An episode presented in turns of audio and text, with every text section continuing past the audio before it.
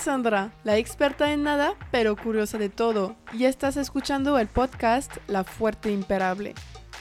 El episodio de la semana es con Sergio Carlón, un verdadero autodidacta en el mundo del arte, cabello, moda, objeto, etc. Hoy hablamos de su trayectoria, cómo aprendió a cortar el cabello en su internado, cómo descubrió el mundo de la moda, su semana durmiendo en la calle, saber aprovechar las oportunidades y el reconocimiento de su arte. La vida de Sergio es llena de anécdotas y de aprendizajes. Todo está posible. Somos capaces de todo y la historia de Sergio es la mejor prueba. Si te gusta el podcast, puedes seguirme en Instagram at La. Espero que les guste esta conversación con Sergio. Aquí vamos, c'est parti. Hola Sergio, gracias por aceptar mi invitación y bienvenido en Ready. ¿Cómo estás? Hola Sandra, bienvenida, también tú. gracias por invitarme. Para la gente que no te conozco, ¿te gustaría presentarte, por favor? Ok, mi nombre es Sergio Carlón, soy diseñador de modas, este artista multidisciplinario, me gusta experimentar distintas áreas y ramas del arte en general. Eh, tengo 37 años, soy de Sinaloa, Los Mochis. Antes de empezar todo sobre lo que haces ahorita, porque como lo dijiste, eres multidisciplinario en arte. Exacto. Me encanta conocer la vida antes de las personas. Entonces, ¿cómo fue tu infancia en Sinaloa? Mi infancia en Sinaloa. Eh, sí, la recuerdo linda, la recuerdo bonita, o sea, un poco distinta a la de muchos acá porque llevé una educación cristiana desde, desde niño. Entonces tengo padres cristianos, este, veganos para esto, con una filosofía muy marcada. Entonces crecí siendo un niño como muy eh, como muy centrado, como muy educado. Mis papás siempre trataron de hacer conmigo algo positivo, ¿no? O sea, estudiarme, meterme en una escuela padre, eh, darme una educación bonita y todo este rollo siempre apegada a la cuestión religiosa. Okay. Entonces, en realidad sí podría decirte que fui un niño muy bien portado de niño, ¿eh? De niño. ¿Y qué pasó? Ah, entonces, niño bien y después adolescencia, por ejemplo. Adolescencia estuvo muy interesante, este, también esa faceta de mi vida, por, porque también fue como un seguimiento de parte de la educación que tuve por parte de mis padres. Eh, me educaron en colegios cristianos, al mismo tiempo, eh, o sea, con la educación que ellos tenían, eh, me la pasaron metiéndome como a escuelas de su misma religión, que de cierta forma, bueno, la filosofía también era como muy propia, el cristianismo como tal. Entonces, siempre crecí como con esa idea desde el prenatal, luego el kinder, luego la primaria y luego toda mi secundaria. Evolucionando en la secundaria, pues sí fue como un shock digamos, porque ahí fue como donde empecé a redescubrirme, como a ser como un poco más libre, a elegir lo que quería hacer. O sea, no estaba como tan dominado por la situación de la educación de mis padres, sino que ya en la secundaria me sentí un poquito más libre, como con ganas de experimentar un poco más cosas. Ajá. ¿Y qué tipo de de persona era como el deportivo, el artista, eh, extravertido, introvertido. Siento que, digo, tengo un poco ese tipo de personalidad aún todavía ganada, pero soy muy introvertido. O sea, creo que lejos de... Tengo una parte social muy marcada, donde sí puedo como expresarme con la gente, escuchar también a la gente, pero me pasa demasiado que sí mi forma es un poco este, un poco más solitaria, más introvertido realmente. y desde la secundaria y la primaria, digamos, yo ya traía esa, esa personalidad muy marcada. Ok, ¿y cómo descubriste el mundo artístico? Porque ahorita trabajas en puro arte, en todo, pero la primera vez que descubriste arte y estas cosas. Claro, eh, la primera vez, bueno, fue como un mundo muy evolutivo realmente. Yo tuve así como la educación que te comento ahorita que tuve de mis padres, que fue como un tanto la moral, que fue la religiosa, las conductas y todo esto, eh, tuve como ese apoyo de parte de mi papá que siempre lo creí una persona demasiado creativa. Entonces, eh, siento que mucho de lo que yo soy eh, se lo debo a mi papá y, y por consecuencia a mi abuela también, que es la mamá de mi papá que yo creo que lo, lo, artístico viene inclinado hacia la parte paterna, digamos. ¿Y cómo descubriste, cómo, cómo empezaste el arte tú, por ejemplo? Yo recuerdo que cuando estaba en el colegio eh, nos encargaban las, las maquetas, ¿no? De, de, las clases de ciencias naturales y geografía y todo esto.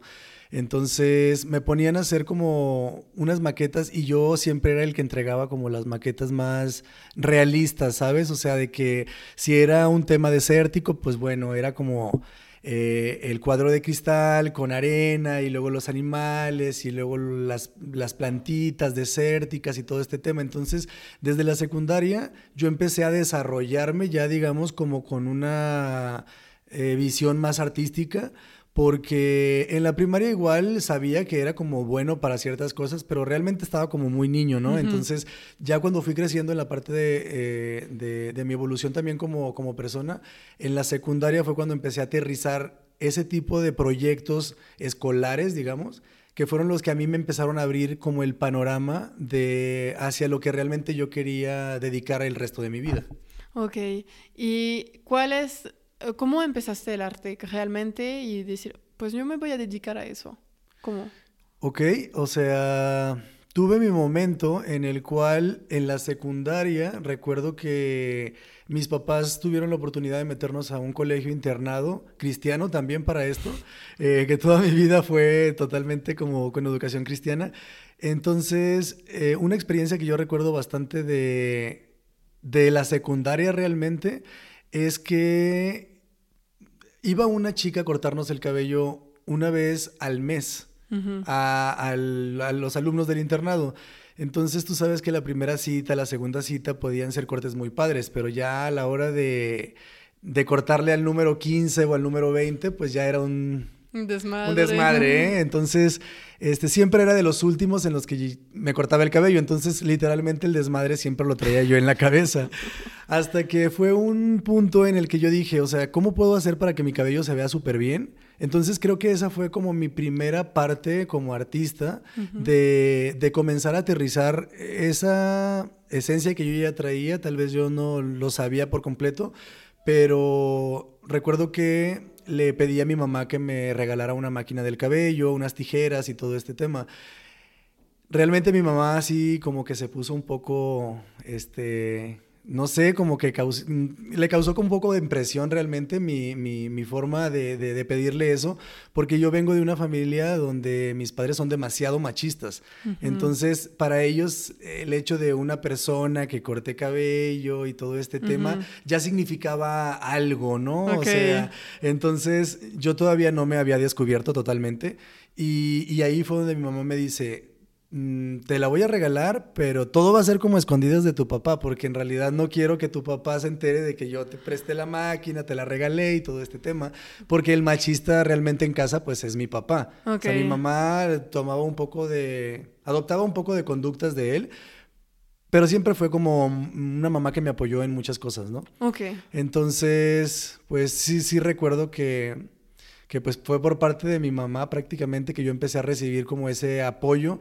Y yo estando en el colegio pues empecé a cortarle el cabello a mi hermano que era mi compañero de cuarto, un primo mío también, un amigo canadiense que tenía por ahí también, entonces les cortaba el cabello a ellos y empecé a creer como una pues una firma ahí en el mismo colegio, en el mismo internado, que ya ahora el del siguiente cuarto se lo quería cortar conmigo y ya no con la chica que venía a cortarnos el cabello cada mes. Entonces creo que fue como mi evolución. Entonces la primera vez que tocaste una máquina no sabía nada. en realidad nadie te enseñó y no iba a YouTube o cosas así. No, no, no, no, nada, nada. Yo, yo comencé en una era también en la que en realidad no estaba como nada explotada la parte eh, pues de internet y todo este tema ahora que nos acerca muchísimo a, cualquier cosa que querramos, ¿no?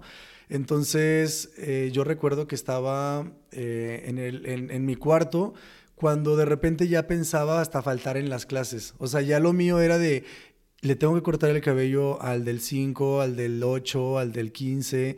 Entonces era como un poco más mi mentalidad ya, ya ya bien clavada como en la parte de trabajo y, empecé poco a poco a, tomarle menos importancia a, la escuela. a, la escuela. O sea, como que yo ahí fue donde dije, realmente lo que yo estoy aprendiendo hasta ahorita, o sea, siento que es algo tan básico que lo, lo puedo saber sin tener que estar macheteando, entregando tareas y así, o sea, es pues lo básico, ¿no? De la educación. Entonces comencé a no tomarle tanta importancia a eso porque al final sabía que lo podía lograr de una forma u otra.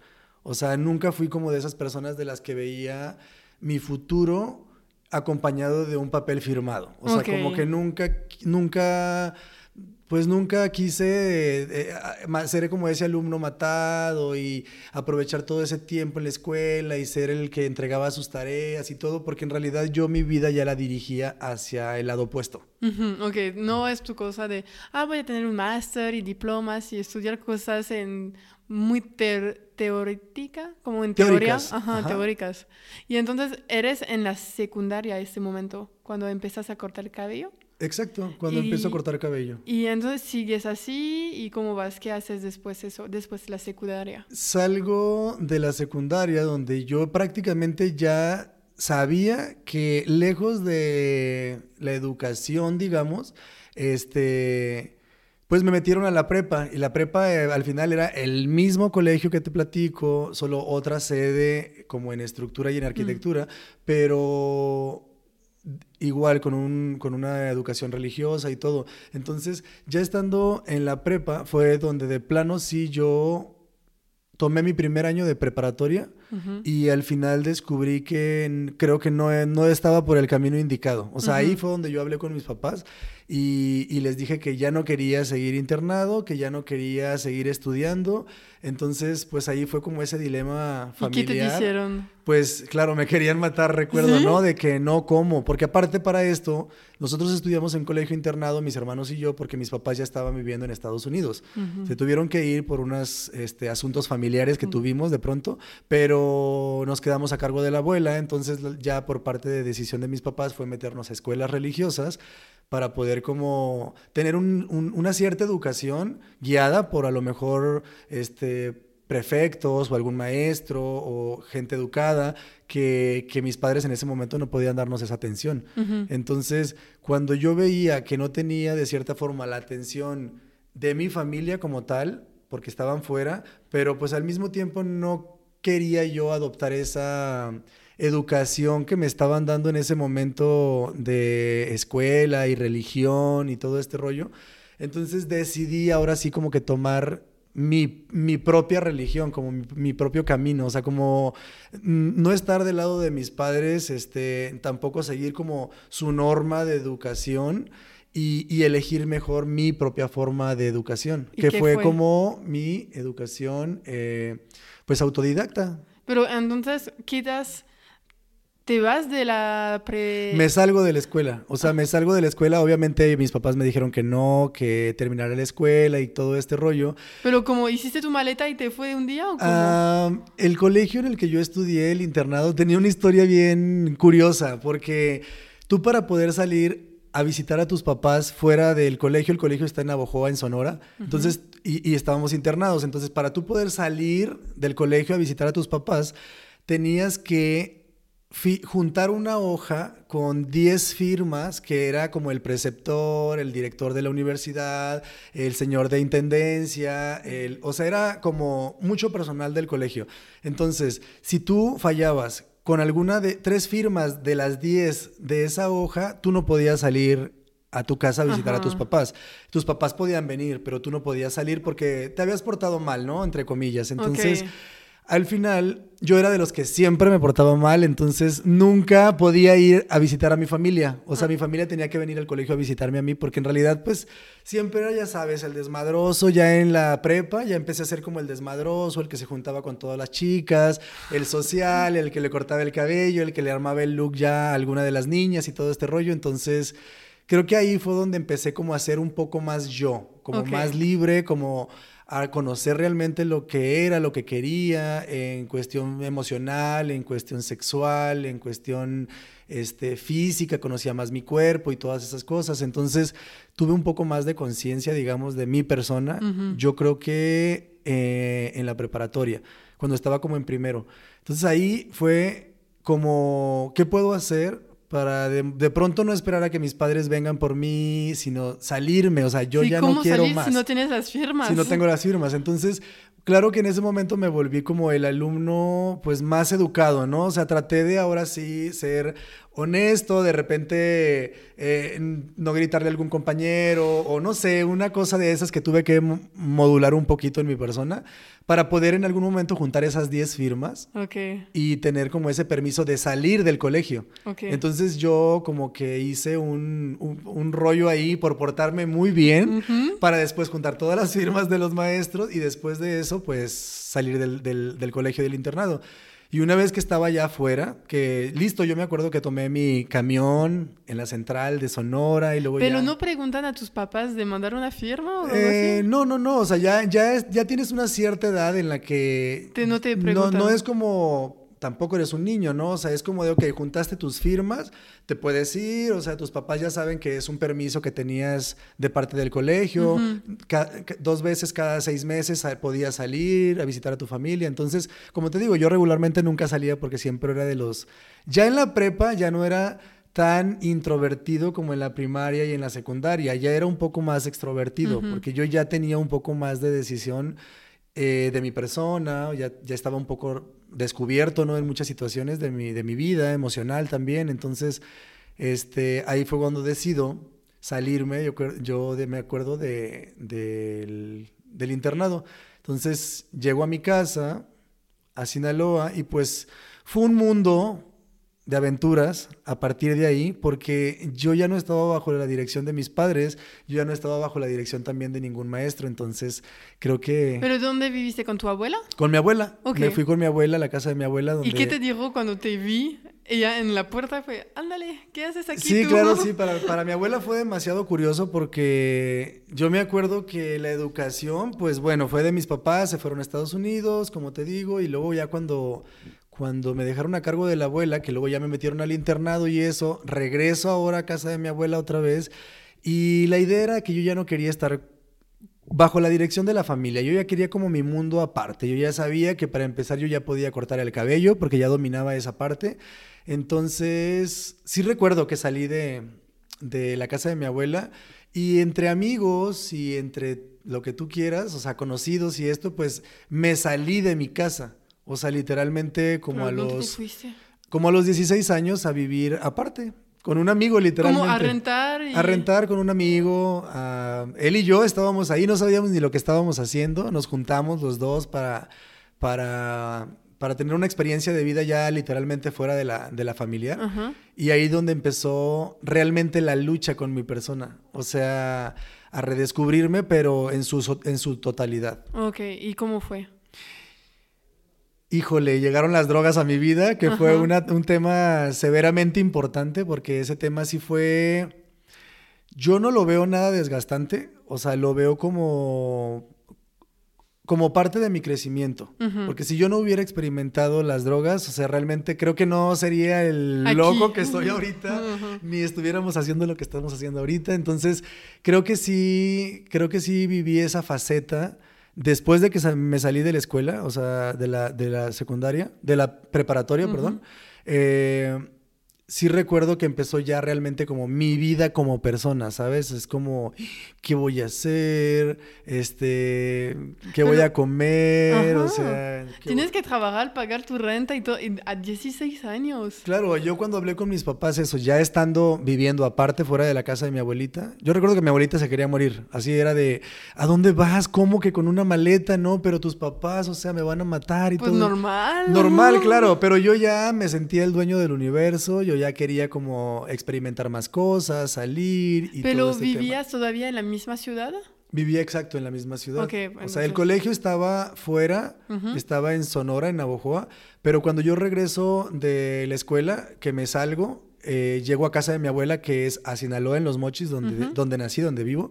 Entonces, eh, pues ya ahí fue donde empezó realmente como toda esa batalla, te digo, de conocer amigos nuevos, este, personas nuevas en tu vida, Pero emocionales. cortar cortar cabello, porque tus clientes estaban la gente de la secu, de la prepa, y ahorita no tenías más clientes como... Fíjate, o sea, esa parte estuvo muy chida. Yo creo que me brinqué una parte este, que es muy importante en mi vida también. Eh, aunque parezca algo ilógico, o sea, yo tuve mucha dirección por mi abuela, porque fue con quien nos quedamos a cargo nosotros. Entonces mi abuela era una modista muy importante de, Sinaloa.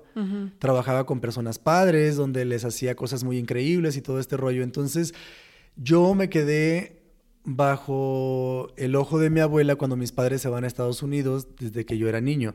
Entonces mi abuela con toda, con toda esta historia de conocer mucho del modismo, de la moda, de todo este rollo, obviamente aterrizado a su época, ¿no? Y a sus, a mm. sus tiempos. Pero eh, yo fui como el fiel seguidor de mi abuela desde que yo tenía seis años de edad. O sea, yo recuerdo de que a los seis años ya me encantaba lo que hacía mi abuela, este, la veía coser en sus máquinas, la veía como cortar con sus tijeras, marcar sus patrones y, y fue como un, una historia que se quedó muy grabada en mi mente. Entonces, esto es algo de los oficios que en algún momento yo aprendí también desde niño, porque soy una persona muy visual. Entonces, desde que yo estaba niño, aprendí todo lo que mi abuela hacía. Ok, entonces la moda. La moda y todo este tema me viene persiguiendo desde que yo era niño. O sea, eso fue algo visual. Yo vi a mi abuela cortar, como te digo, hacer todas sus cosas y todos sus vestidos increíbles. Entonces, Luego pasa que yo siempre tuve una práctica con ella porque yo después eh, me convertí un poco como en su ayudante, ¿no? O sea, ella cortaba una cosa, yo se lo descosía, lo volvía a coser, yo le cortaba por acá. Entonces, yo recuerdo una vez que mi abuela me dijo que yo podía tener, pues, un muy buen futuro si yo me dedicaba a, esa, a esa parte del arte. Porque me veía, yo creo, ella ya una cierta capacidad para lo que a mí me gusta. Vi, ya te vi hacer las cosas y cuando conoces y tienes la capacidad de hacerlo, puedes ver la gente que son buenos y que no son. Claro, ella hasta me lo decía. Creo que en algún momento puedes hasta superar lo, lo, que yo sé hacer, porque yo veo que tienes una forma como muy específica de hacer las cosas. Entonces, si atamos ese tiempo en el que yo recibí toda esa información de mi abuela desde que estaba niño, luego ya pasa la secundaria, de lo que platicamos, luego la prepa, y, yo recuerdo que cuando ya me salgo por completo de la casa de mi abuela, que ya fue cuando tengo que trabajar, tengo que vivir mi vida, tengo que empezar a generar dinero, tengo que empezar a demostrarme a mí principalmente que podía hacer las cosas. Y también era uno de mis intereses platicarlo, o sea, quedar bien con mis padres, porque mis padres no tenían la noción de lo que yo estoy haciendo ahorita y no creían nunca que lo que yo estoy haciendo ahorita podía ser como un futuro muy interesante y prometedor para mí. Ellos buscaban en mí como otro tipo de educación, ¿no? O sea, no sé. Carrera más una carrera, carrera como arquitectura, que también me encanta la arquitectura, pero pero estaban ellos más enfocados en que yo tuviera como una carrera muy tradicional, cuando en realidad lo mío ya estaba como enfocado en, y no en una sola cosa, en muchas cosas más. Entonces, cuando me salgo de casa de mi abuela, ahí fue donde empezó como este rollo. Entonces yo ya traía la práctica del corte de cabello, porque lo había agarrado en, en, en la prepa. Y yo traía toda esta educación también de parte de mi abuela en cuestión de la moda. Entonces ya en, esa etapa de mi vida, cuando yo empiezo a, vivir solo, fue cuando realmente comencé a, a practicar todo eso que yo en algún momento yo ya sabía que era capaz de hacerlo, pero no lo había desarrollado como tal. Entonces empecé desde ahí a hacer, ya sabes, mis pininos, de que ya tenía mis cortes básicos, ya sabía o sea, un pantalón básico, una playera básica, ya tenía como mucho la idea de las estructuras de ropa, de cabello y esto. Entonces empiezo a trabajar y así como de la nada, ¿no? O sea, comenzar a trabajar a una amiga, luego esa amiga le decía a otra amiga y otra amiga a otra amiga, entonces comencé a agarrar una cartera de clientes que en realidad primero eran como mis amigos de la ciudad. Ellos fueron los primeros que se animaron como a a seguirme un poco ese rollo, ¿no? De, oye, córtame el pelo de esta forma, o sí, yo me animo a que me hagas esto o el otro. Entonces, creo que hubo mm, muchas personas que sí se apegaron a mí y que siguieron un poquito mi universo desde que yo estaba eh, ya viviendo mis primeros inicios en este rollo de... Sí, cuando, todo el mundo estaba en la escuela, tú estabas trabajando y cosas así. Entonces fue, no manches, como se antes de todos nosotros. Como yo estaba siguiendo en la escuela. Y entonces estás viviendo solo con tu amigo y ¿qué haces? Como...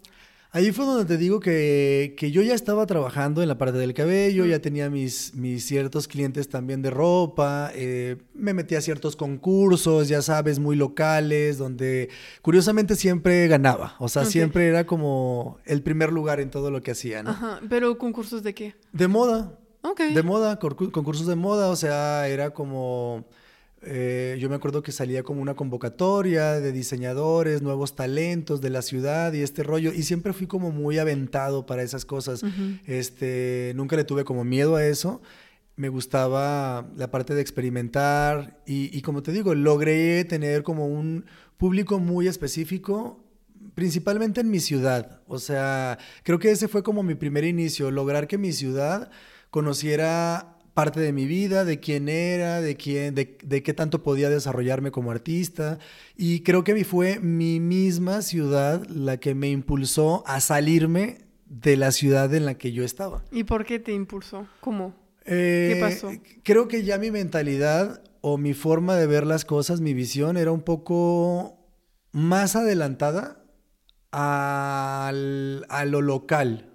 Entonces, yo recuerdo que mis mismos amigos me decían, ¿sabes qué? O sea, no es Mochis, no es Sinaloa tu ciudad. O sea, creo que nosotros te vemos vestido, nosotros te vemos con un cierto look o con una idea o con una atmósfera demasiado distinta a a la cultural local. Entonces, y lo que la gente busca. Y lo que la gente busca. Entonces tú realmente tienes otro tipo de propuesta y mis amigos me decían, o sea, somos muy pocos aquí los que te seguimos el rollo o los que nos podemos impregnar de, de ti o meternos dentro de tu universo. Entonces ellos, principalmente mis amigos, me orillaron a salirme de la ciudad. ¿Y pero cuántos años tenías este momento? Mm, ya tenía 17 años y pasaditos. Ok, un año después. Un año después, claro.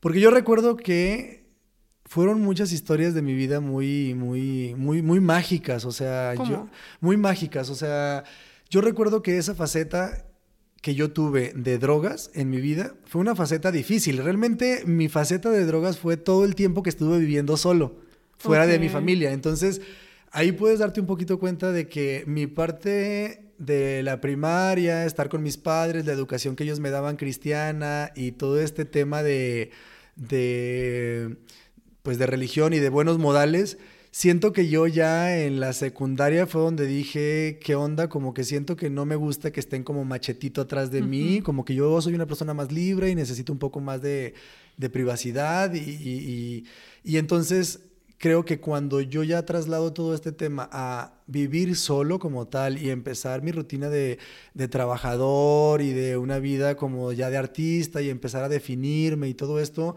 que también, como te digo, las drogas para mí fueron muy importantes porque me abren el panorama totalmente, o sea, abren el panorama totalmente de mi visión como artista. Y pues la otra es de que ahí fue donde realmente empecé a tener como ciertas broncas porque, porque realmente sí, digo, para los que en algún momento lo han hecho, las drogas son muy divertidas cuando las haces con conciencia.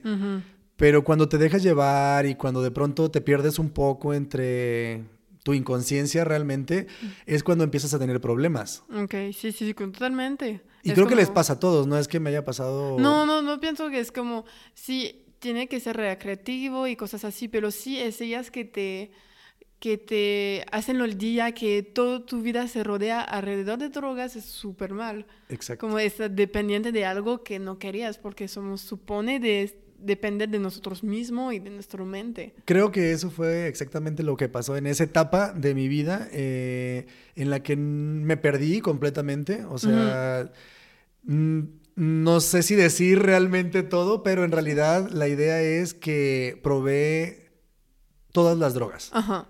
O sea, todas las- lo resumimos ahí. Sí, no, pues está porque, porque ya hablar de cada una en específicas es una historia distinta también que te podría platicar y esto te- se extendería, extendería por horas, ¿no? Ok. Entonces, en general, probé todas las drogas, o sea, es algo que mm, es un tema ya que ahorita en este momento, pues, me asusta cero. Sí, no, pero está bien porque es muy... No me gusta que la gente dice, ah, está mal las drogas y todo así. Tenemos que estar muy honesto con lo que hacemos y de, pues, tú es, está muy claro. Yo hizo eso y no, no es por eso que, ah, todo el mundo tiene que hacerlo. Lo hiciste, es tu, es tu vida y no podemos cambiarla y ya. Como nadie tiene que juzgar o lo que, no sé qué. Claro, tanto, tanto me gusta la historia y, y- y lo que viví, las experiencias, incluso todo eso que químicamente o naturalmente entró a mi cuerpo, o sea, de, de cierta forma fue como algo que me hizo evolucionar como persona, o sea, realmente. Pero ¿qué pasó cuando... Porque aún al principio fue chido, después dijiste que te fue mal. Muy mal. ¿Y cómo, cómo hiciste para pues regresar?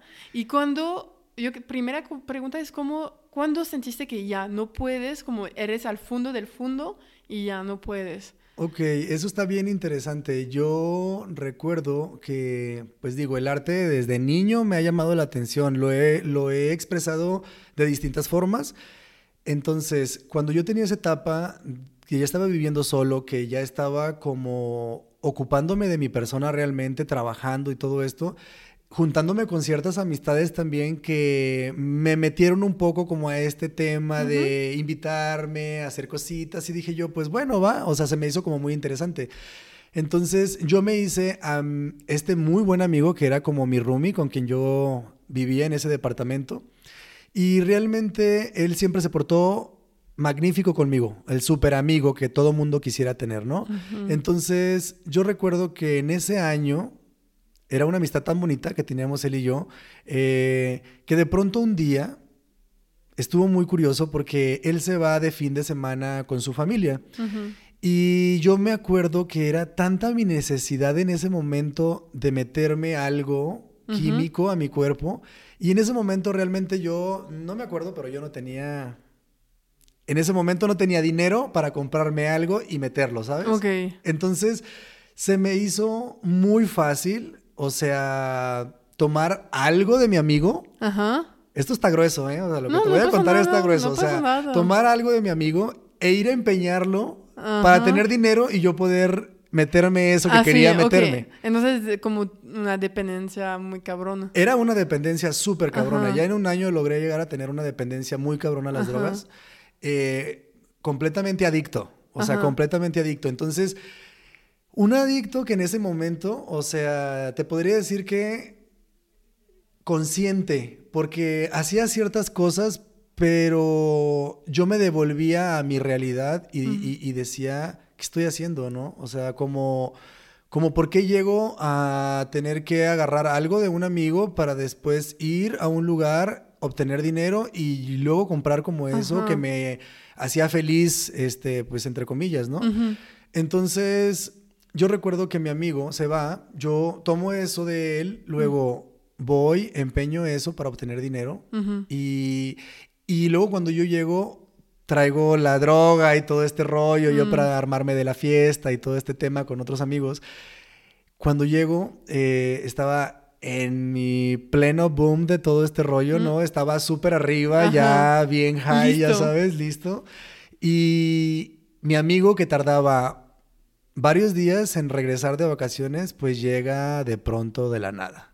O sea, Ok. y cuando abre la puerta del departamento y yo estoy súper high y todo el rollo, veo que entra y fue como un golpe interno que yo tuve emocional porque sabía que había hecho algo malo, porque a mí mis padres no me habían educado de esa forma, pero ahí fue donde descubrí que el efecto de las drogas te hacen estar en otra sintonía y hacer cierto tipo de cosas que ya se salen de tu persona. Ajá, y que no es tú, que no sigues sus valores y cosas que te hacería sin. Exacto. Ajá. Entonces, esa parte fue como muy significativa en mi vida porque yo recuerdo que fue como ese golpe que dije, ¿qué hice? Ajá. O sea, ¿qué hice? Porque mi amigo llega y me dice, eh, ¿y mi laptop? Y yo, "Ah, los amigos se dicen la verdad. Sí. O sea, te tengo que decir la verdad. Este, necesitaba meterme algo, no tenía dinero en este momento y se me hizo fácil este, agarrar Ajá. tu laptop y llevarla. Ajá.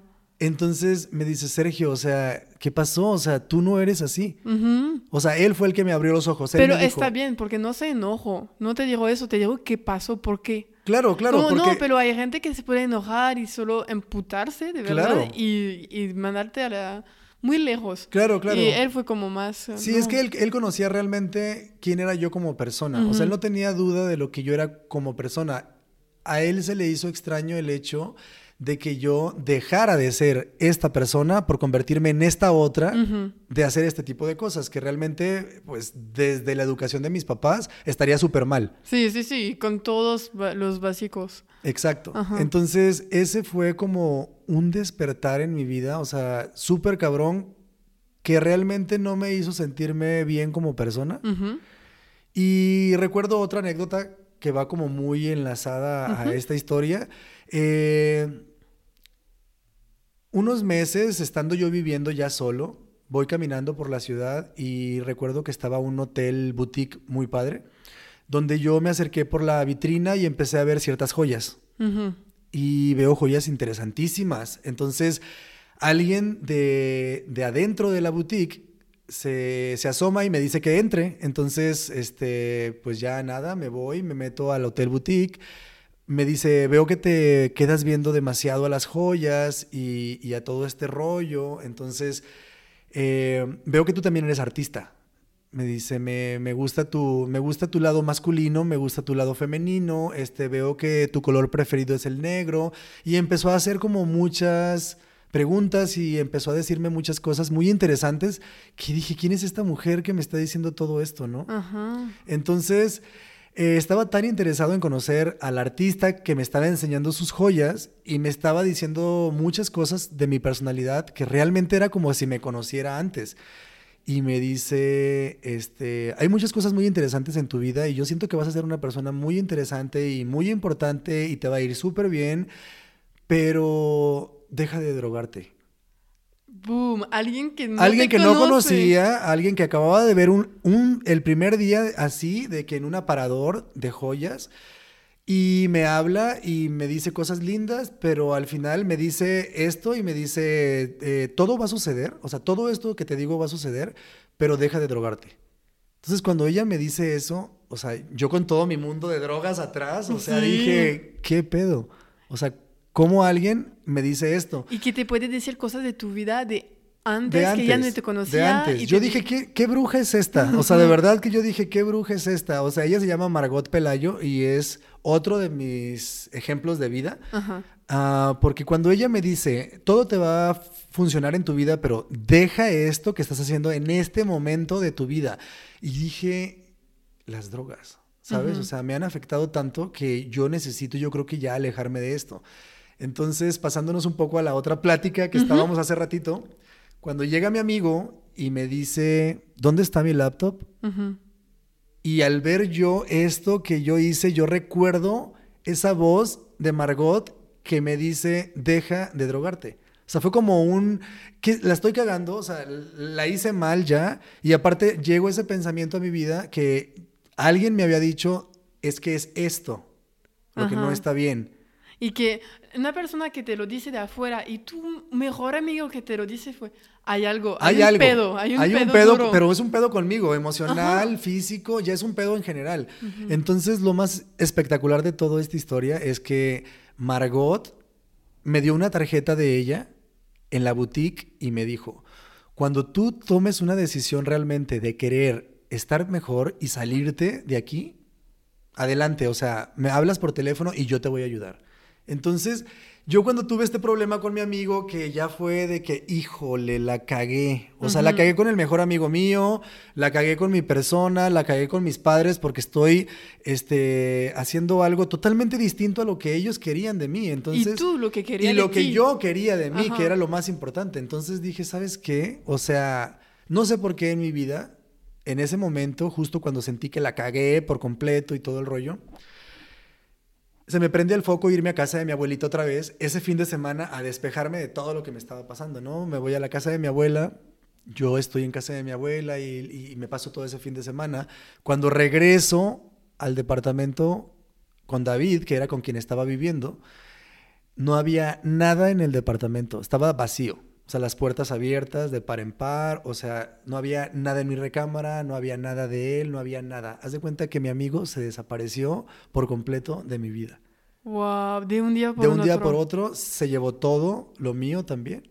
Entonces, llega otros de mis amigos de la cuadra, porque yo estaba confundidísimo en el departamento, no sabía qué estaba pasando. Entonces llega uno de mis amigos y me dice, Carlón, te tengo que decir algo. Y yo, ¿qué onda? Me dice, lo mismo que hiciste tú con la laptop de David, haz de cuenta que David agarró todas tus cosas, tus máquinas de coser, tu ropa, tus zapatos, tu todo, y todo lo llevó y lo cambió por droga.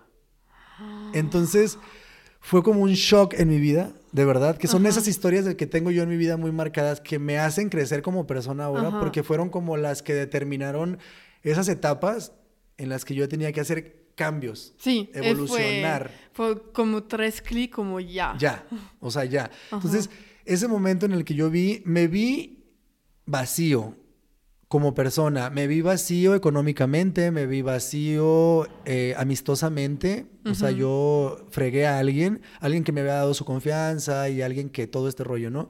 Entonces, muy algo dentro de mí me decía que yo no era este tipo de personalidad como yo estaba actuando. Yo era otro tipo de personalidad más divertida, más noble, más relajada, como yo considero que soy y todo este tema.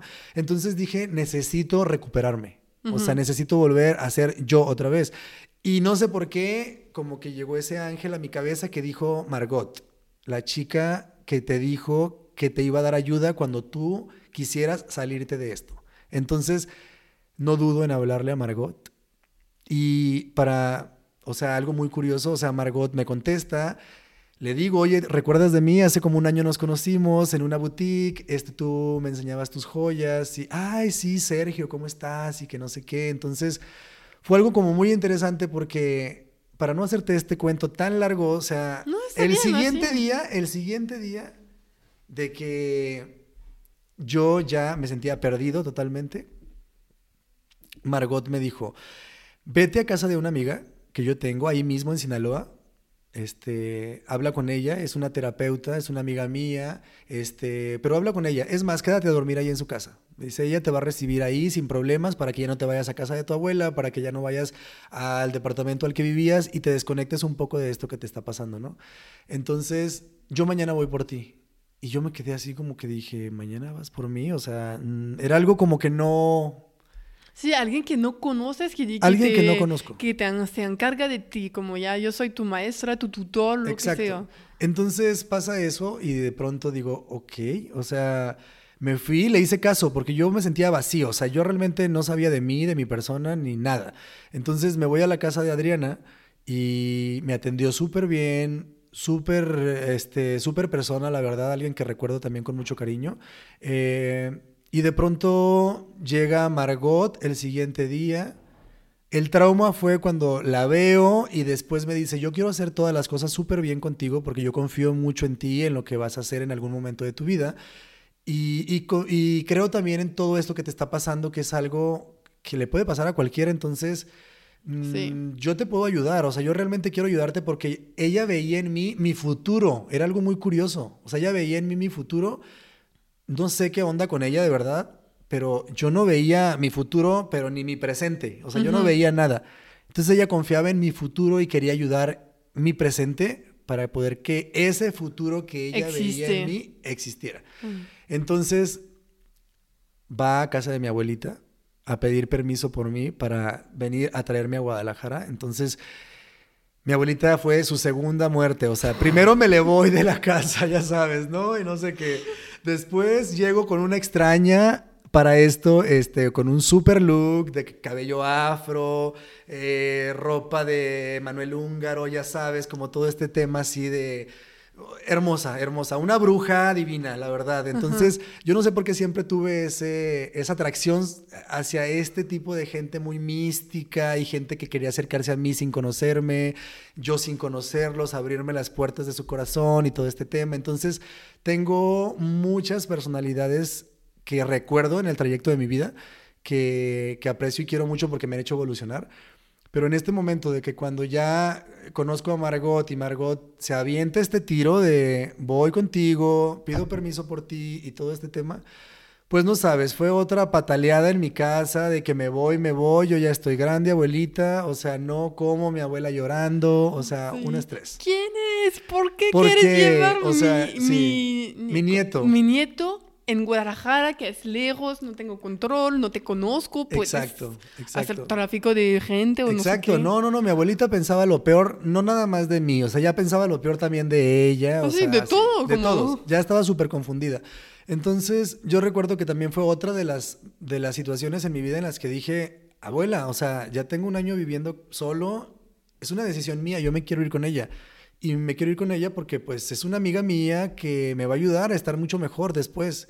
Entonces mi abuela no entendía nada de este tema de drogas, ni, ni, ni mi familia sabía. Ni sabía. Porque yo me mantuve un poco más eh, escondido en este tema, ¿sabes? Entonces era más de amigos y de desmadre, pero no era tanto el tema familiar. No sabían. Entonces al final pataleando yo me vine con Margot a Guadalajara, haz de cuenta que ese día, entonces... ¿Cuántos años tenías?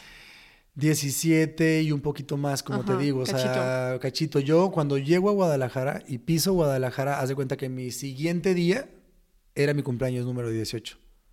Ándale. Sin conocer a nadie en la ciudad. Ok.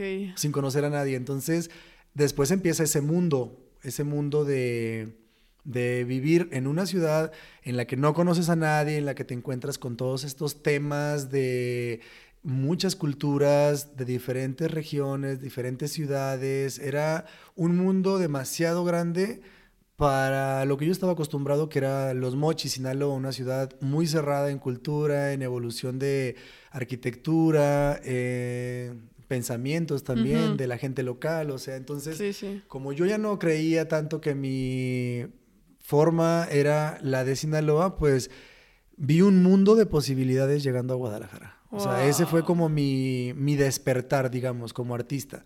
Porque pues empecé a convivir con muchísima gente. ¿Pero qué haces? ¿Cómo te llevas con ella, Margot? Margot era una persona muy importante, es una persona muy importante, ahora ya no está viviendo en Guadalajara, ella vive en Coyoacán, en Ciudad de México, mm, pero es una persona muy importante en mi vida porque ella me educó totalmente. O sea, ella me educó. Eh, ella me dijo, yo no voy a poder contigo en su totalidad, pero voy a presentarte a una persona que va a estar a cargo de ti y que tú vas a estar pues fiel a lo que ella te diga porque en base a esta educación tú vas a salirte de este problema emocional y este problema como adictivo que tienes en ese momento. Entonces me presentó a Elba Juárez, que fue otra de mis mentoras y mis tutoras de vida. Eh, ella es jefa de psicología del Hospital Civil, entonces fue una cosa muy interesante ahí entrar a un centro de rehabilitación el primer día en el que yo toco la ciudad. Entonces fue algo como hasta extremo para mí, ¿sabes? Yo no sabía ni siquiera qué era lo que estaba viviendo, con quién lo estaba viviendo, o sea, cómo el siguiente día alguien que me quería ayudar ya era meterme a un centro de rehabilitación. O sea, para esto, mientras pasaban los días, me daba cuenta de que en realidad sí, sí era alguien que quería apoyarme totalmente, porque era un centro de rehabilitación, pero súper cool, o sea niños de los altos de Jalisco, de aquí de Guadalajara. Sí, no, algo totalmente loco y feo. No, no, no, no, no, padrísimo, padrísimo. Estaba este rumbo a un lugar que se llama Puente Grande, cerca de aquí de la ciudad, eh, un pueblo por aquí, y ella tenía una, una hacienda. Es realmente su hacienda, pero en esa hacienda ella tenía sus... Eh, es su misma clínica. Ok.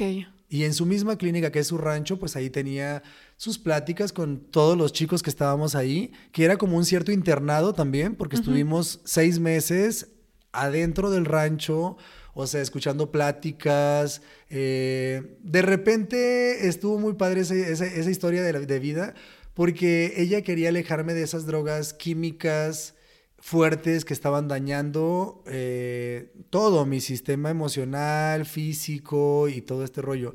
Entonces, el sistema de ella era sacar una droga con otra droga. Ok. Entonces estaba muy divertido porque ahí fue donde empecé a consumir, digamos, eh, WIT. Ajá. Y estaba muy interesante, era como de, no necesitas este, acabar tu cuerpo físicamente con una droga que, Que es química que es y todo. química y que te va a dañar muchísimo y que te va a hacer una persona súper dependiente a eso y que te va a ir súper mal. Entonces, pues mira, vamos a fumarnos un churro y vamos a platicar y vas a abrirte conmigo y me vas a decir las cosas tal cual son. Entonces, como que lo de ella es sustituir una droga con otra. Pero írtelo dosificando y bajándotela, bajándotela, para que al final tuvieras conciencia con las drogas y que no te arrebataran las drogas. O sea, que, que no, que no fueras tú el que el- utilizaran las drogas, sino, pues no, es- no está malo de repente meterte algo, querer algo. Es como, y da igual si me quiero fumar un churro, me tomo un café. No, o... y es como el alcohol, que es la peor droga de todo el mundo. Eh, hay, hay más gente que se muere de alcohol de que de cocaína. Exacto. Hay- es mucho, mucho más daño el alcohol, por ejemplo. Y yo viví todas esas facetas. Te podría decir que, mira, me da igual tomarme una cerveza que fumarme un churro Ajá. o enfiestarme en una fiesta súper cool y bailar y bailar y bailar. O sea, esto cuando realmente te digo es algo con conciencia. Sí, sí. Porque es diferente de depender, De depender. y de elegirlo. Exacto. Entonces yo llego a la ciudad, o sea, tengo como este, este tipo de rehabilitación con, con Elba, eh, que me ayudó mucho. Y nada, yo recuerdo que cuando terminé mis seis meses de internado de rehabilitación en drogas, eh, pues ella me dice, oye, yo sé que eres buenísimo para todo, o sea, de que la cocina, de pronto te gusta la moda, luego te gusta el cabello y todo este tema, entonces ya estás preparado para encontrarte con el mundo real. O sea, nosotros ya te apoyamos bastante, ya te educamos, ya sabemos que podemos confiar en ti porque ya confías tú en ti. Entonces, yo recuerdo que me dieron 5 mil pesos en efectivo y me salgo prácticamente de la hacienda, o sea, porque ellas me traen al centro de Guadalajara y es como, ok, aquí está, este dinero son 5 mil pesos que pues te los regalamos para que a partir de aquí tú busques un cuarto de renta, eh, un trabajo nuevo, eh, algo, pero ya no estarías bajo el cuidado de nosotras, ya estarías bajo tu cuidado. Entonces fue algo súper mágico también, alguien que, que me ayuda de la nada y aparte tienen confianza en mí y luego me dan un poco de dinero para que yo empiece como a desarrollarme como persona. Y pues muy interesante, imagínate todo lo que hice con 5 mil pesos. ¿Pero qué hiciste?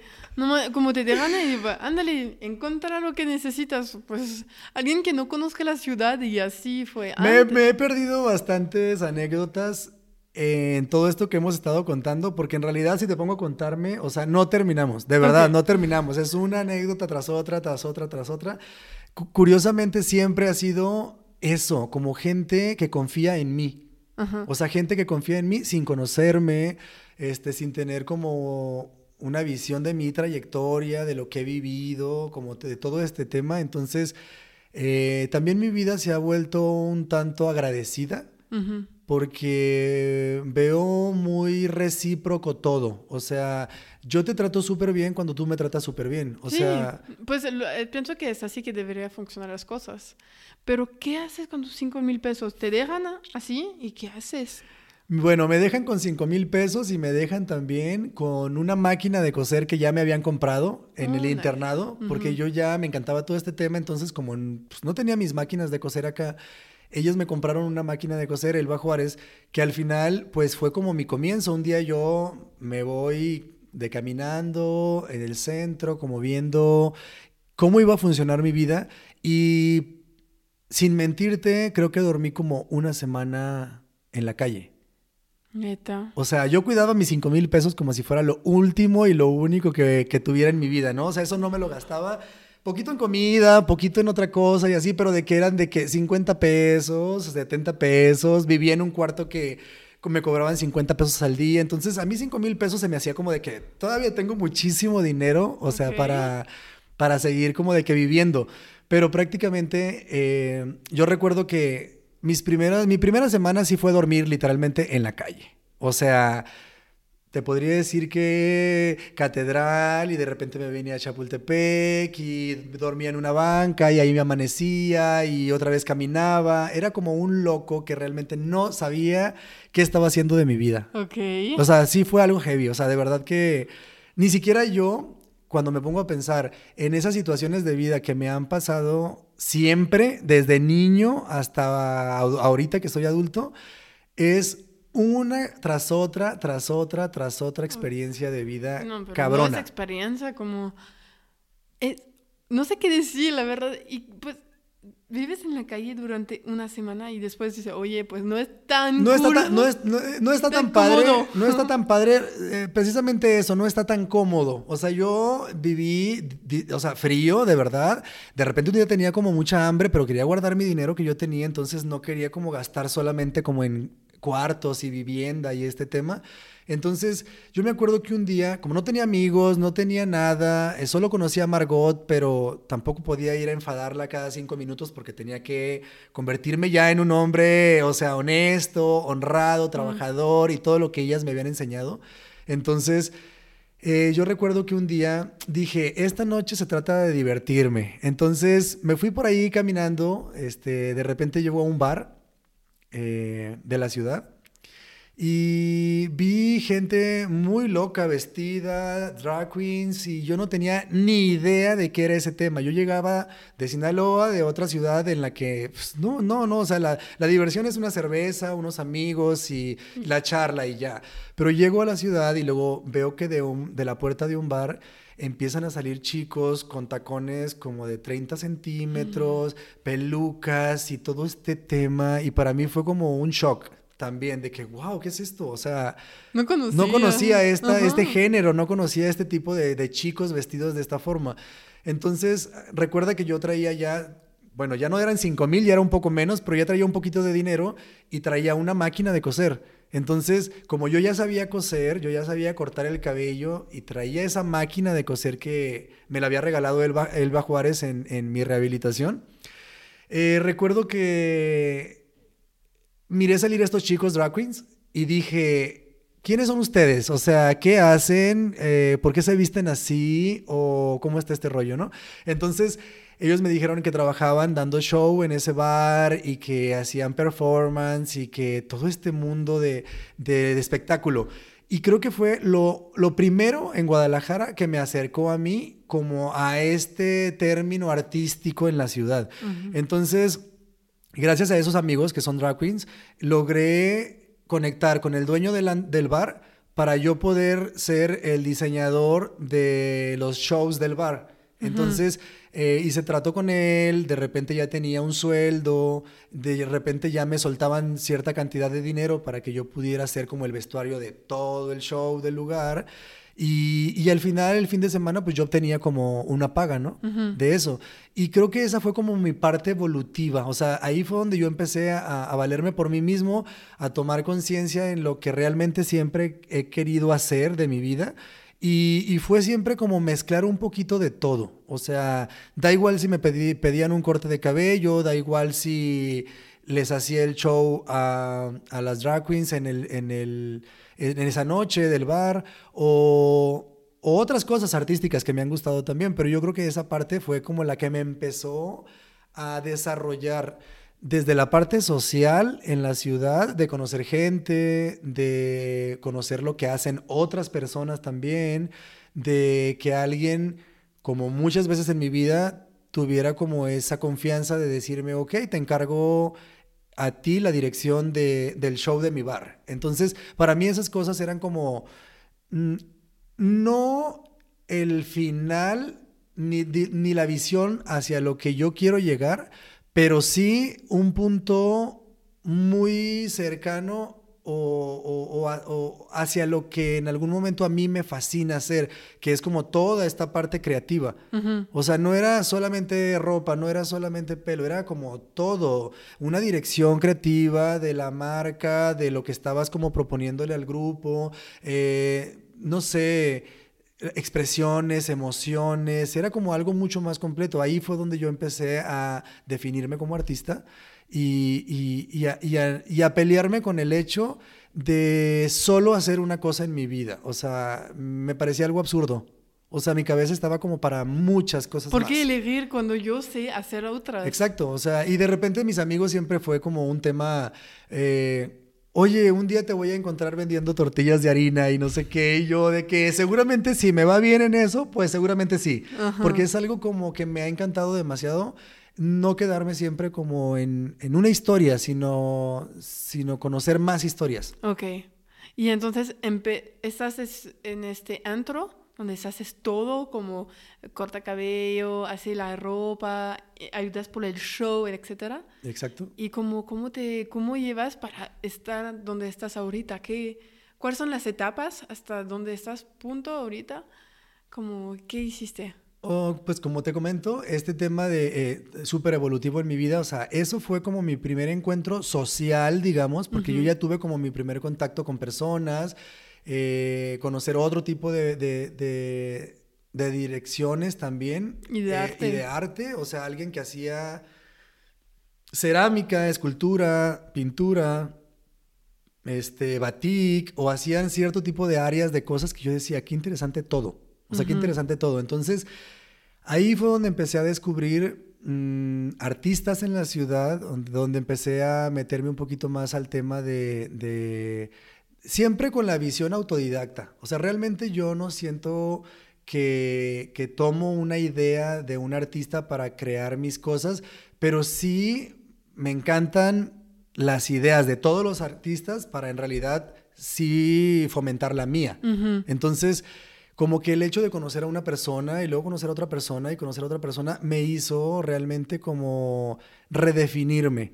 Entonces comienzo ya con este tema eh, de moda, pero un poco más formal, donde estuve participando en eh, Mercedes-Benz, estuve participando en el IDM aquí en Guadalajara, este Mercedes-Benz en Ciudad de México, estuve también en Mazda Guadalajara también, que patrocinó para, para mi marca. Eh, esto como diseñador de modas. y, empecé a crear un perfil eh, de artista, diseñador de modas en la ciudad que la gente conoció. Le permití también a la gente en la ciudad conocer un poco del arte que yo hago con, con los textiles y manejar esta parte creativa, pero dedicada como en su totalidad como a la moda. Ok, entonces creaste tu propia marca de moda. Creé mi primera marca de moda, eh, mi homónimo Sergio Carlón, eh, y, esa firma es la que me ha acompañado todo el resto de mi vida, o sea, como artista. Ahorita la, la utilizo ya no como mi homónimo, sino como Carlón. O sea, ya definí que Carlón es como la marca que abraza todas las marcas que tengo. Sí, todo el arte que haces es como la marca Mama la madre y después tenía todas las hijas y todo eso. Exacto. Entonces, empiezas y cómo haces para vender tu, tu marca, vender tu, tu, tu ah, ¿cómo se llama? Tu ropa, los accesorios, ¿cómo haces para...? Oh, pues mm, fue como muy importante este tema. Ah, de tomar como un poco de conciencia lo que quería hacer y, dirigirme con personas interesantes también que aceptaran mi proyecto. Entonces eh, tuve oportunidad también de eh, colaborar con algunas casas de cultura en la ciudad, donde me han prestado algunas casas o algunos museos para hacer exposiciones de mi trabajo y, y eso me abrió un poquito más de puertas a conocer pues personas que tienen algún negocio, alguna tienda por acá, por allá. Entonces, hay, hay, personas muy importantes en mi vida, en la ciudad también. Este, Zaira González, que ha sido como un, un mentor también para mí, una persona también que admiro muchísimo porque Realmente yo recuerdo que empecé también en, en bazares en la ciudad, en Larva, que está en el centro. Empecé con volumen 1, volumen 2, volumen 3. De repente ya eran como 13, 15 eventos que tenía en, Larva, en esa sala de exposición. Y recuerdo que ahí llegó Zaira González, que tenía una tienda que se llama The Factory, una tienda súper importante en la ciudad también. Y, ella recuerdo que cuando fue a ese bazar que se llamaba Bazar para esto, eh, Art, Y, y ella vio mis cosas, vio mi ropa, vio mis accesorios, vio todo lo que yo diseñaba. Y me tuvo mucha confianza y me dijo, quiero que vayas a mi tienda para que conozcas este, pues también lo que yo hago y lo que yo vendo. Entonces, cuando fui a la tienda de Factory aquí en Guadalajara, pues mm, me encantó. O sea, creo que fui, fue también como una de, de las tiendas que me impulsó a, a a que se conociera realmente mi marca en la ciudad, a que la gente confiara en, en comprar ya un trapo mío, ¿no? O sea, ya de tener algo, algo mío y...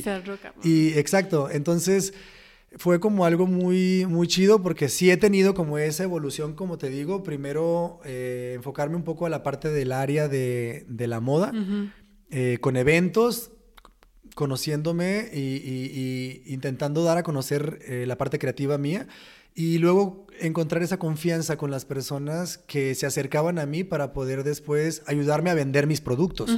Y entonces pusiste tus productos en The Factory? En The Factory. Claro, ese fue mi arranque. Yo recuerdo también cuando eh, llenaron de viniles la tienda, me anunciaron como un diseñador nuevo en la ciudad, con una nueva propuesta. Y para mí fue como muy importante eh, ver prácticamente mis piezas ya en un escaparate, en la tienda, pasar yo caminando por ahí y ver que había como, pues algo interesante mío también dentro de la tienda. súper oficial. Exacto. De, de, pasar de pasar a una tienda que es reconocido y que ver tu marca y que la gente la trata bien, que se cuida mucho del producto, etcétera. claro, claro. Y fue evolucionando en muchos sentidos. Claro, todo el mundo empezamos este, eh, cuidando un poco nuestros precios, cuidando como eh, todo este tema para poder ser accesible de cierta forma a, pues a todas las personas, ¿no? Pero de pronto me encuentro con esto que, que, que cuando tú tienes una cierta personalidad, que te gusta, o sea, que te gusta y que la defiendes, te das cuenta de que mucha gente adopta tu universo. O sea, es, es al contrario, en vez de tú querer como acoplarte a las personas, eh, entro en este término ahora en que mucha gente quiere usar lo que yo hago, eh, traer un cabello que yo estilizo o, buscar esa forma de acercarse ellos a mi universo. Entonces, ahí es donde empieza como mucho mi, mi criterio como artista de ampliarse, digamos, porque una cosa me fue llevando a la otra. O sea, el hecho de comenzar con la moda, después experimentar en la parte de los accesorios y también sacar como esta marca de accesorios. Eh, actualmente pues tengo una marca de arte objeto también muy interesante que una cosa pues me fue como que llevando a la otra. Ok, entonces pasaste como de cortar cabello, siguiendo siempre haciéndolo, pero primero aprender a cortar cabello solo, en la secundaria preparatoria. Exacto. Después empezar con la moda y después hacer accesorios y ahorita todo que es de objeto. Arte objeto, sí, eso me ha, me ha impulsado mucho a darme más valor como persona, porque me he dado cuenta de muchas más capacidades que tengo que realmente no las había descubierto todavía.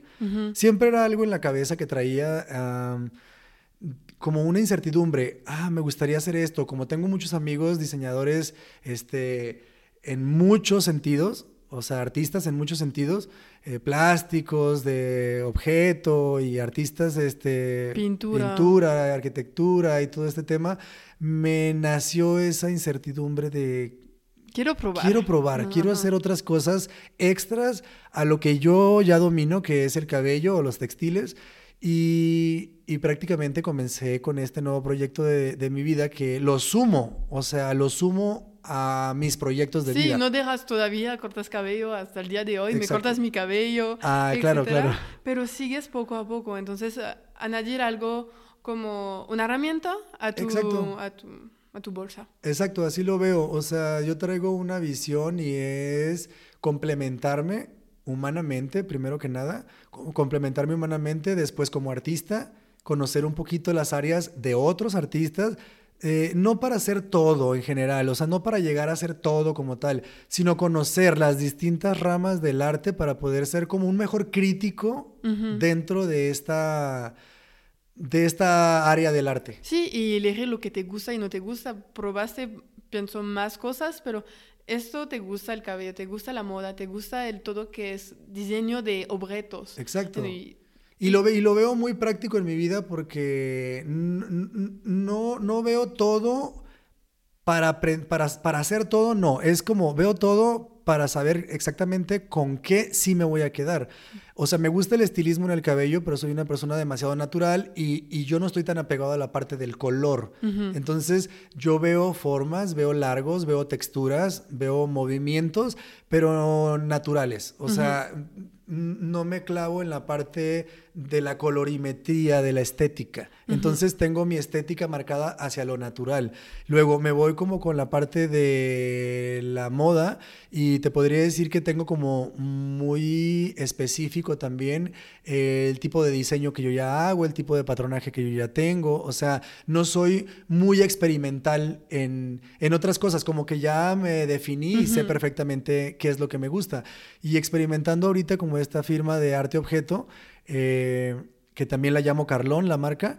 Eh, me gusta porque es como esas dos personalidades que siempre he creído tener y es como esta personalidad simple, eh, determinante, como muy limpia, que yo lo lo, apego al minimalismo y, y, esta otra parte también un tanto eh, evolutiva, emocional, sentimental, que me apega hacia esta parte del wabi sabi. Entonces, como que uso esas dos corrientes de, de diseño para fusionarlas y, crear como esta marca de, arte objeto que ya trae como esa, esa fusión entre la parte minimalista y la parte, digamos, de, del valor hacia el deterioro de las cosas o a la belleza de la imperfección. Ok, ¿y cómo ahorita, cómo manejas para hacer todo? ¿Cómo eliges como temporadas? Esta temporada me voy a dedicar a eso y cómo, cómo funciona tu año, porque no vamos a decir día por día, pero más como el año, como... Ok, mira, eh, pasa que llega la pandemia y, cuando estoy encerrado realmente me doy cuenta, un reseteo de mi vida, o sea, súper cabrón, súper cabrón, o sea, eh, creía, siempre he creído estar bien en las cosas que hago, pasa la, pandemia y nos alborota la cabeza a todos en mm. general.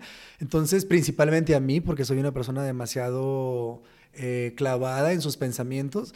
Entonces, creo que yo me redefiní realmente cuando llegó la pandemia. Porque cuando estuve demasiado tiempo encerrado en mi casa, logré pensar qué era realmente lo que, lo que yo quería para mi futuro de vida. Entonces, Mm, me visualicé como artista multidisciplinario, eh, teniendo mi firma, Carlón, posesionada en el mercado en muchas situaciones. Entonces, actualmente decidí hacer como una combinación de todas las cosas que hago en este momento para montar mi estudio y dentro de mi estudio empezar a expresar un poco todas esas áreas de diseño en las que he estado relacionado, digamos. Okay. Y, en mi estudio, pues lo llamo eh, taller interior, que desde taller interior salen todas las ideas, por eso elegí ese nombre para taller interior, porque desde taller interior salen todas esas ideas que Carlón tiene. Entonces, dentro de taller interior, pues está la cerámica, que también es Carlón, está también la parte de carlón.arteobjeto, que es como otra de, de mis de mis firmas también. Entonces, creo que ya congenié, congenié todo ese mm, bloque de, de, área de diseño que me encanta. Y, y, realmente como que ahorita estoy como que logrando un objetivo de vida, porque en realidad estoy como muy, muy, muy, muy apegado a, a hacer algo integral de mi marca. Sí, como hacer tu mundo, como que el calón es un mundo, no es puro eh, objeto o arte, es un lugar. Claro, claro, claro. Yo, yo trato de transmitir dentro de mi universo todo lo que a mí me gusta. Trato de expresarme y precisamente por eso te digo que tengo este espacio eh, ubicado que, me gusta como expresar todas esas áreas de, de diseño y siento que es como mi universo, es mi pequeño universo, es como mi mi oasis. Ahí, ahí me instalo, ahí creo, ahí hago, ahí alucino, o sea, ahí hago mil cosas, la verdad. ¿Y cuál ahorita te gustaría probar? Como si deberías de elegir un nuevo arte que te gustaría, como, ándale, no lo probé. Mm, me, me llaman la atención muchísimas cosas. Eh, el bronce es una de las cosas que también traigo en, mente, pero realmente ahorita siento que como soy demasiado eh, visual, eh, muchas cosas que también son manuales las puedo aprender fácilmente. Siento que ahorita sí quisiera tomar un poquito de mi tiempo para dedicarlo a estudiar la parte de la dirección. Ok. La parte de la dirección, no tanto, no tanto la hacerlo, parte... No tanto hacerlo, exacto. Pero pensarlo. Pero pensar como esta parte de cómo puedo aterrizar mi proyecto. O sea, cómo puedo aterrizar mi proyecto ya final, ¿sabes? O sea, ya un proyecto final. Porque lo tengo por separado. O sea, tengo dominado la parte del cabello, que tengo ya mi público que me sigue, un público súper específico, muy, muy cool, muy padre. Tengo la parte también como de, los objetos, que también estoy comenzando este tema, pero teniendo como muy buena respuesta de parte del público. Y, y, la parte de la ropa, pues tengo ciertos textiles también en algunas tiendas. Entonces, tengo ciertas cosas que yo ya estoy como que dominando, pero mi presente está en cómo puedo fundir todas esas cosas para llegar como a un solo núcleo. Ok. ¿Y de qué? Y, esto me encantaría, no sé, algún, alguna, algún un diplomado de dirección creativa, de, de, cómo poder desarrollar mi proyecto.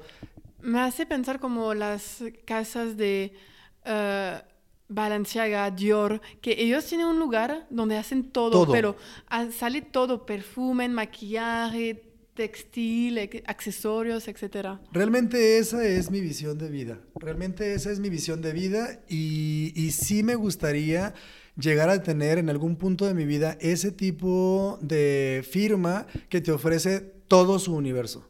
O sea, todo su universo. En este momento lo tengo, pero lo tengo por separado, como te digo, y me gustaría a mí experimentar una firma que desde que tú entres, como tú dices, o sea, puedas llevarte la silla en la que estás sentada, hacerte el cabello, pasar a una sala donde pueda exponer mi colección de ropa de esa temporada, este, cualquier cosa que lo que tú veas dentro de mi universo sea algo que te puedas llevar a tu casa. Entonces, sí, tu, tu lugar, tu lugar donde todo se encuentre y puedes tener algo de carbona en tu casa. Exacto. Ah, súper bien. ¿Y qué recomendarías a alguien que quiere hacer arte? Pero pues tú te has pasado todo, pero ¿cuál sería tu consejo uno para alguien que quiere vivir del arte, pero que le da miedo? O... Yo tengo una visión de vida autodidacta y, y te podría dar un comentario conforme a mi educación. Yo llego a la ciudad y me encuentro que Guadalajara es un sitio demasiado cerrado y, un poco elitista también en la parte del arte. O sea, existen personas que ya tienen un cierto renombre y esas personas se juntan. Y no le dan entrada muchas veces a nuevos talentos, gente que realmente es súper importante o que hacen cosas muy importantes. Entonces, yo siempre he visto esos dos polos que se manejan por separados. La gente que se junta no porque sean los mejores, sino porque... Tienen nombre quizás de familia. De familia, exactamente. Entonces, esa otra, esa otra gente que está llegando a la ciudad, que son súper artistas también de otros estados, otros países, de, de, todas partes, siento que mi recomendación o, o, yo, podría, yo podría decirles sigan siendo realmente los mismos locos que siempre han sido, o sea, la misma gente creativa, no traten de encajar con nadie, o sea, vivan su propia evolución, expresen su propio universo, o sea, sin querer meterte al mundo de nadie. O sea, tú expresa tu propio mundo que regularmente eh, siempre hay gente que se apega a nuestros mundos. Entonces, eh, simplemente eso, no dejar, o sea, no dejar eh, de ser tú para querer como entablar o para querer ser parte de un núcleo o de un mundo, porque un artista ya tiene un mundo. O sea, un artista ya tiene un nombre, un artista ya tiene un, universo. Entonces, para mí es súper importante mm, ser tú. O sea, independientemente de, de si encajes o no con el núcleo que está a tu alrededor. Ay, muy bien, sí, sí. Y como es, quiero regresar al punto que dijiste que hay dos mundos en Guadalajara, ¿cómo ves el mundo del arte en México en general? A mí me gusta bastante, digo, es, es, muy amplio el, el, tema del arte en México y más el mío, porque a mí me gusta, como te digo, yo me clavo viendo arquitectura, me clavo viendo este, ceramistas importantes de la ciudad y, gente que viene externa a la ciudad también, que son súper importantes. Este, me gusta todo este tema y lo veo muy interesante, lo veo en crecimiento también, lo veo en crecimiento, veo que cada vez hay más eh, galerías de arte en la ciudad donde uno puede expresarse, donde uno puede ir, eh, ver trabajos de otras personas también. ¿Tienes lugares, recomendaciones de lugares para la gente que pues quizás van a venir a Guadalajara o a la gente que son tapatíos y que viven aquí? Eh, darte una recomendación de lugares... Que quieren ver moda o que quieren ver arquitectura. Mira, a mí me gustan los estudios prácticamente de mis, de mis amigos. O sea, tengo varios amigos que son como artistas también. Eh, yo sí soy siempre de irme a la parte eh, cultural antes que nada. O sea, primero me encanta la parte cultural, porque en la parte cultural tú te das cuenta realmente eh, quiénes son los artistas locales que están tomando como un renombre o una importancia en, en, la parte del arte.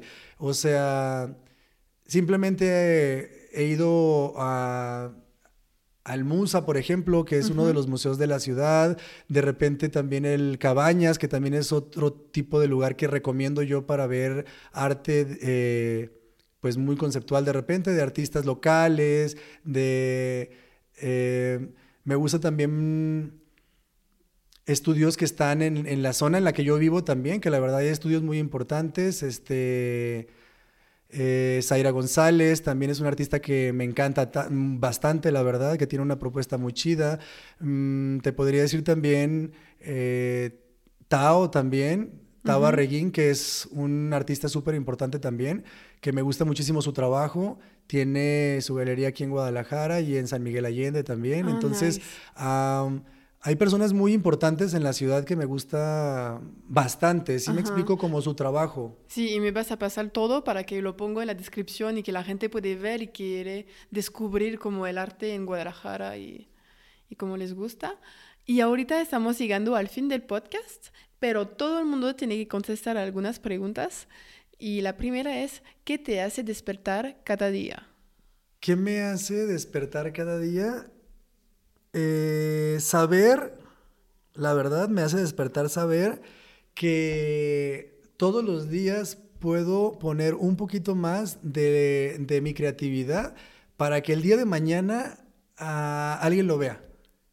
Nice, ok, sí, y que ve tu arte. Si tuvieras la oportunidad de cenar con alguien, vivo o muerto, ¿quién sería? Mi abuelita.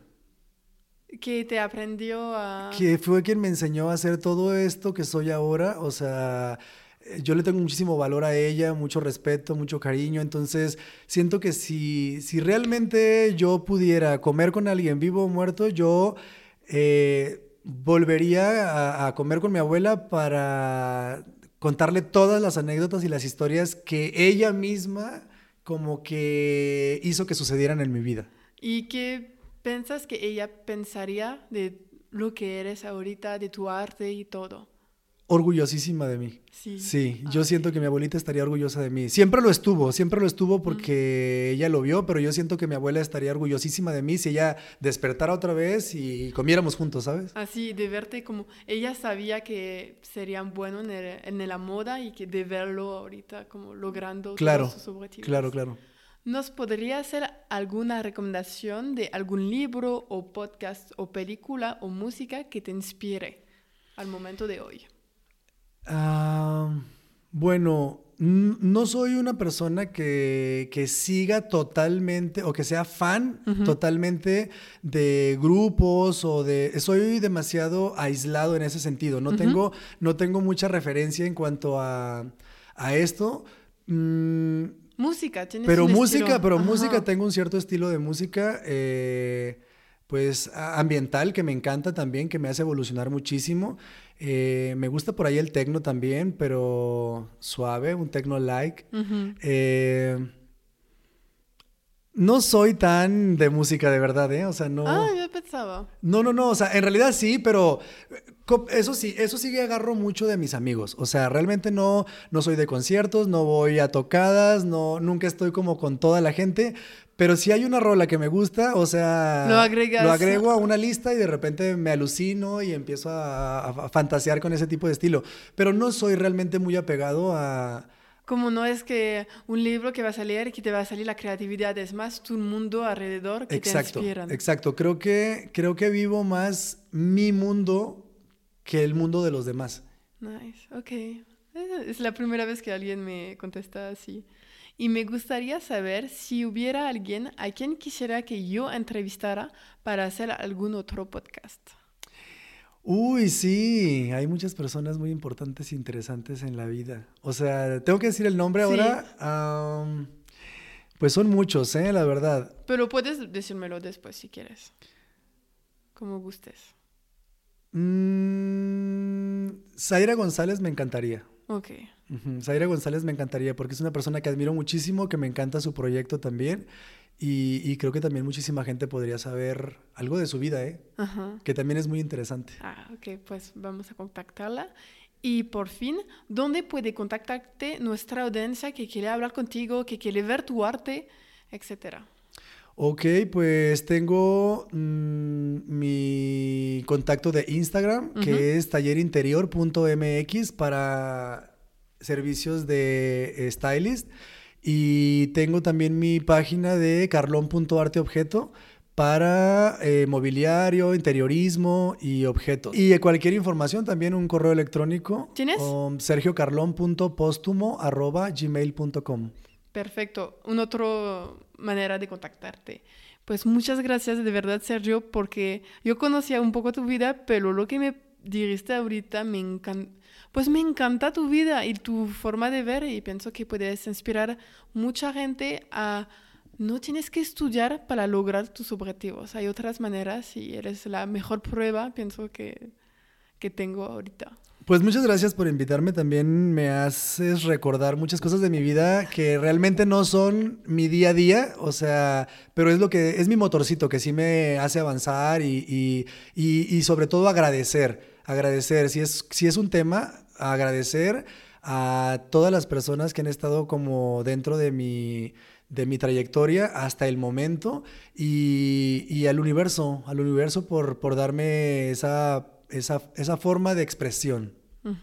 Gracias. Gracias a ti, Sandra. Bye. Si escuchas este mensaje, significa que llegaste hasta el fin. Y por eso, muchas gracias. Espero que te haya gustado, que aprendiste algo nuevo y que encontraste tu dosis de motivación para convertirte en arquitecto de tu propia vida. Si te ha gustado el episodio, puedes compartirlo a alguien que podría inspirar o directamente en las redes sociales sin olvidar de identificar a Sergio y a yo para que podamos verlo también. Nos vemos la próxima semana. A.